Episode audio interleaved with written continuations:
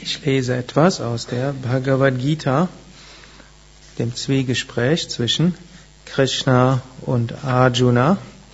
Wir sind im 15. Kapitel.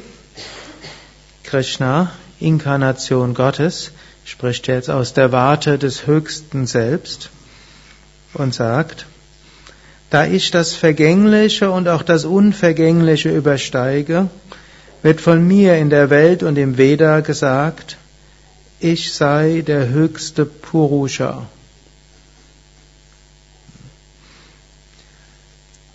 Diese Welt, er sagt hier, besteht aus dem Vergänglichen und dem Unvergänglichen. Und dann gibt's noch jenseits davon der höchste Purusha. Das klingt zunächst mal etwas erstaunlich. Hier bezieht er sich so ein bisschen auf die Sankhya-Philosophie. Da gibt es die Prakriti, die Natur, und die ist auf eine gewisse Weise auch e-, ewig, aber sie ändert sich dauernd. Und in dieser Prakriti gibt es Teile, und jeder Teil in der Prakriti hat ein Anfang und ein Ende. Also zum Beispiel der Körper hat einen Anfang und ein Ende. Egal was wir anstellen, Körper hat einen Anfang und Körper hat auch ein Ende. Hm, wenn jemand sich zum Beispiel vornimmt, der Sinn meines Lebens ist immer gesund zu sein, dann ist das ein reichlich irrationales Unterfangen, denn egal was wir anstellen, irgendwann stirbt der Körper. Es ist ein kluges Unterfangen, sich um den Körper zu kümmern, so dass man vielleicht ein paar mehr gesunde und zufriedene Jahre hat, vielleicht ein paar mehr Jahre hat, wo man gut spirituelle Praktiken üben kann und sein Karma ausarbeiten kann, dienen kann, etwas Gutes bewirken kann. Aber Gesundheit kann kein Selbstzweck sein, denn die Gesundheit endet spätestens mit dem Tod. Die genauso alles mögliche andere, was wir anstellen, alles hat ein, alles beschränkt hat einen Anfang und ein Ende. Jedoch ja, die Prakriti an sich, die existiert ewig, auch wenn sie mal irgendwann mal im unmanifestierten und im manifesten Zustand ist. Also es heißt ja, dass die Schöpfung nur 311 Trillionen Jahre existiert. Nicht so ganz kurz. Die, das bezieht dann aber auch noch die subtilen, subtilen Welten mit ein. Es geht ja, hat ja ein paar mehr Nullen, als was die moderne Wissenschaft dem, dem Weltall als Alter zu, zugesteht. Ich glaube, das geht jetzt irgendwo in ein paar zig Milliarden Jahre. So alle paar Jahrzehnte wird das ein bisschen älter, wird die Dauer des Weltalls ein paar, hm, ja, meistens so ein Faktor ein, zwei bis zehn älter geschätzt und irgendwann wird es vielleicht auch auf diese 311 Trillionen Jahre hinauslaufen oder jedenfalls eine lange Zeit.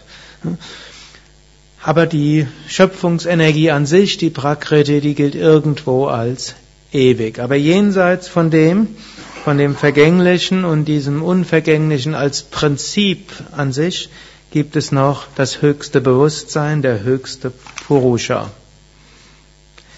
Wer mich frei von Täuschung so als den höchsten Purusha erkennt, der verehrt mich, da er alles kennt, mit seinem ganzen Sein, O Arjuna. Also hier kommt dann die Konsequenz. Wenn wir das erkennen, dass letztlich ein höchster Purusha hinter allem ist, ein höchstes Bewusstsein hinter allem ist, dass die Essenz hinter allem letztlich das höchste Selbst ist, Krishna, Gott, das höchste Selbst, damit auch das Selbst aller Wesen, damit auch von jedem Einzelnen, dann entsteht daraus eine, ganz von selbst ein Bhakti. Bhakti Yoga ist nämlich zwei. Es ist ein Mittel, um zur höchsten Erkenntnis zu kommen. Es ist aber auch eine Folge, eine Konsequenz der höchsten Erkenntnis.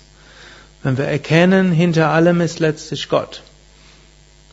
Vorher sagte er ja sogar, Krishna ist auch in dem physischen Universum, auch die Prakriti ist nichts anderes als Gott. Jeder einzelne Teil ist nichts anderes als ein Spiel Gottes. Und letztlich als dritter Aspekt Gottes, Gott ist das Bewusstsein hinter allem. Wenn wir das einmal erkannt haben, dann entsteht eine Bhakti, eine Verehrung in allem. Dann ist ein Blatt nicht einfach nur ein Blatt, sondern eine Manifestation Gottes. Dann ist der Mensch, der vor uns ist, nicht einfach nur jemand, der so ganz beschränkt ist, sondern er ist eine Manifestation Gottes. Dann ist der Regen nicht einfach Wasser, sondern Manifestation Gottes. Dann ist der Dieb, der uns unser Liebstes wegnimmt, nicht irgendein böser oder nicht ein blindes Schicksal, sondern eine Manifestation Gottes.